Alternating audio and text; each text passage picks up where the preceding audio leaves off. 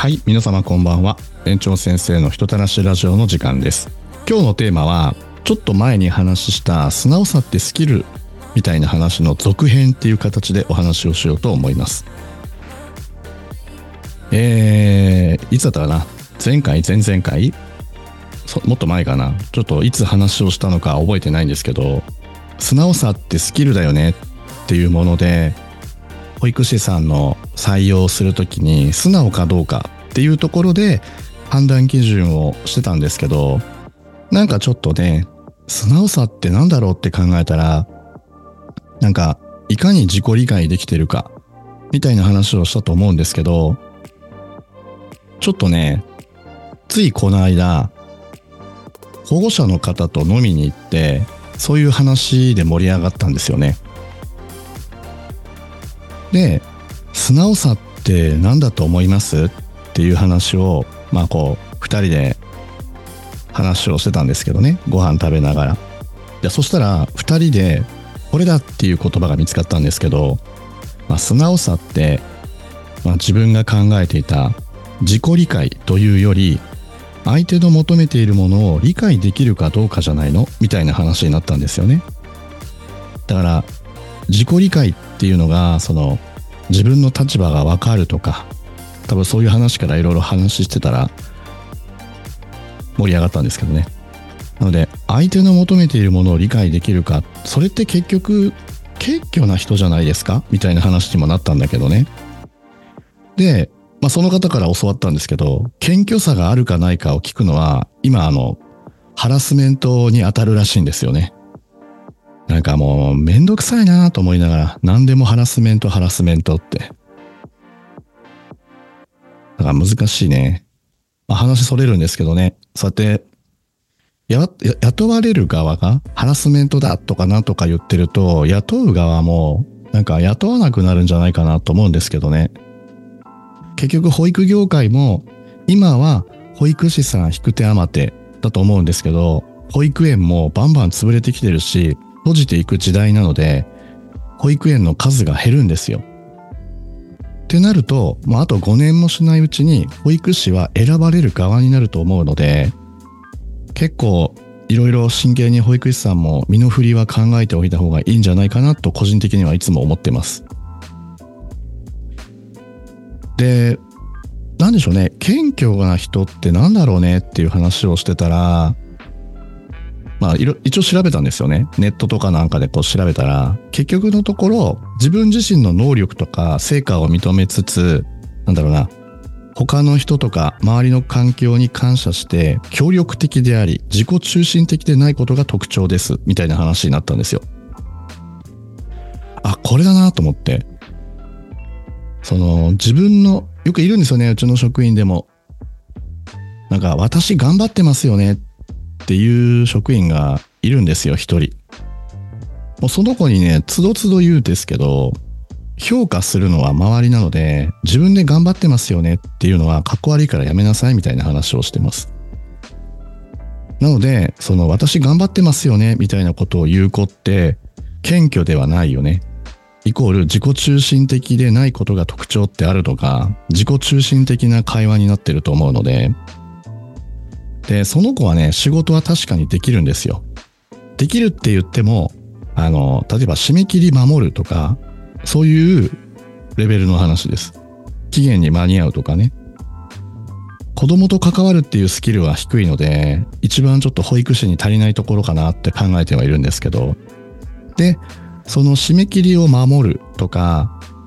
なんだろうな、私頑張ってますよねっていうのは、他の人の犠牲のもとに成り立ってるんですよ。これあの、他の職員からちょっと愚痴で上がってきたことが過去あったので、わかりやすいなと思うんですけど、例えば、ちょっと書類をしてきますって言って、15分、15分かな？席外しますみたいな話をするんですけど、なかなか戻ってこないらしく、なので、その子が本当はするはずの仕事を他の職員が、こう、あれ戻ってこないから、まあ、代わりに私が手が空いてるからやろうかな、みたいのでやってるらしいんですよね。で、最初はいいと思ったんですけど、やっぱりそれがどうやら常駐してるらしく、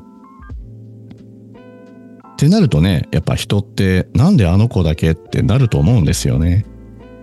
なのでその本人が私頑張ってますよねって周りの職員に言うと、周りの職員からするとなんだこいつってなるのはまあ当たり前なので、なので謙虚な人って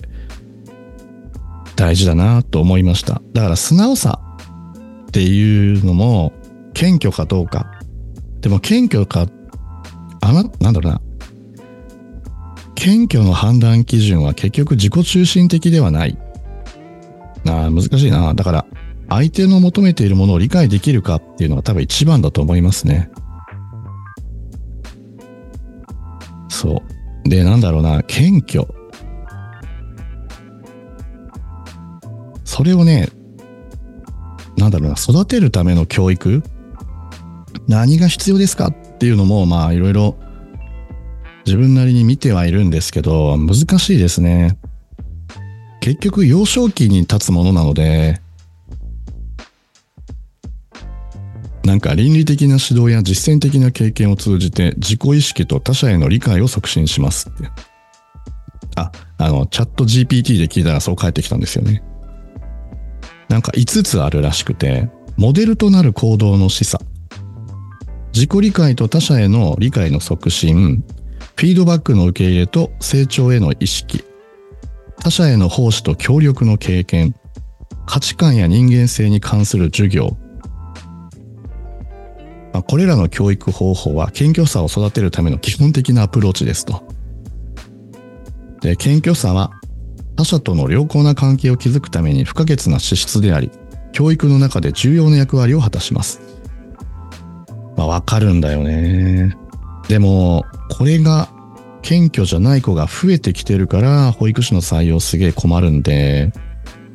って考えるとね、やっぱり教育が全然できてないんだよね。頼むよ、小学校の先生たち。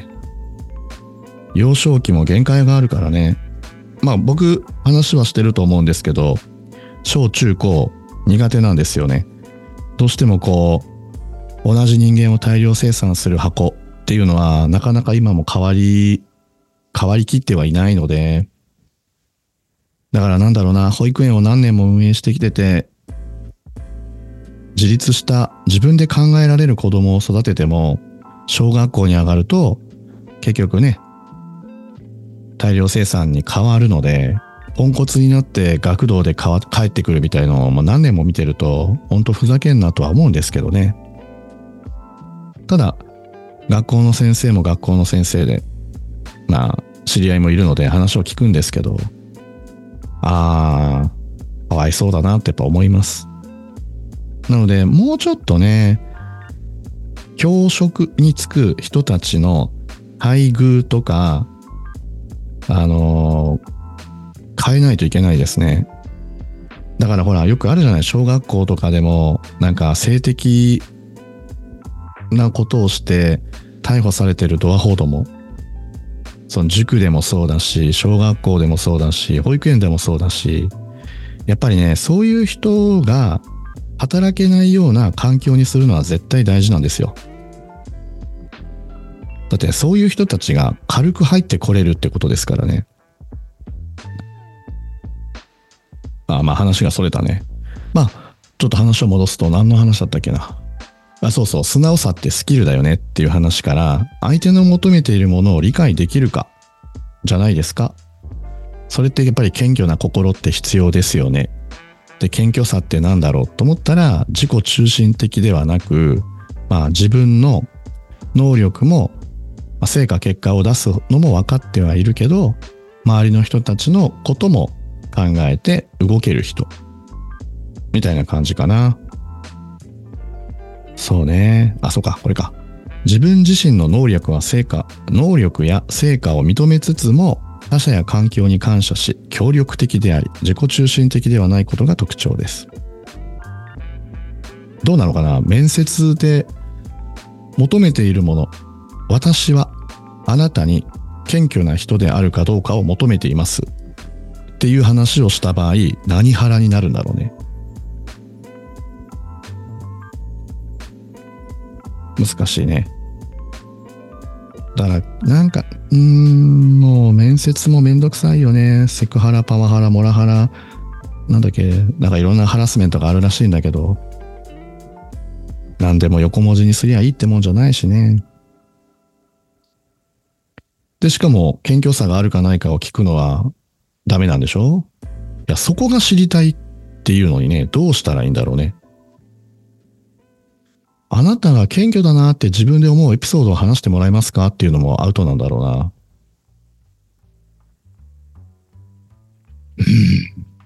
ほんとね、少子化って何もいいことないよね。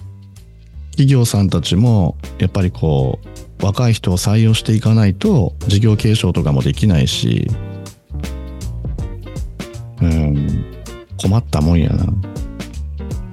まあ、なので自分もね、今あの、自分の右腕、左腕を育てるのに結構苦労してます。何人かは育ってきてくれたんだけど、なんかこう、園長をやってくれんかなっていう人を今育てたくてね、外部かなっていうのを考えたんだけど、まあ、失敗続きで、現場の保育士さんたちに 迷惑しかかからんかったので、やっぱりこう、いる子から育っていくのを楽しみにするしかないのかなと思ってます。まあ、ただね、そうすると僕の時間が、残り時間があるのでね、なかなか早くやりたいことやりたいんですよ。そことのもう、なんていうかね、気持ちの振り幅が、揺れ幅がすごいですね。まあ、ちょっと長くなるので、今日はこれぐらいにしておこうかな。素直さってスキルかな？スキルってなんだろう？自己理解かな？いや、相手の求めているものを理解できるか？だよね。結局それって謙虚な心があるかないかだよね。っていう話になったことでした。やっぱりね、保護者の方と飲みに行くと面白いですね。いつもありがたいです。その保護者の方もそうやし、保育士さんたちもね。だからこそ頑張ってる保育士に、なんだろうな、フォーカスを当てないといけないのでね、その頑張ってないのに、頑張ってるんですっていう自己中心的な人がいるだけで、結局周りが振り回されてね、いい人が、頑張ってる人が辞めていくので、そこを阻止するのも、やっぱり自分の仕事だなと考えています。さあ、それでは聞いてくださった皆様、今日はこの辺で。それではおやすみなさい。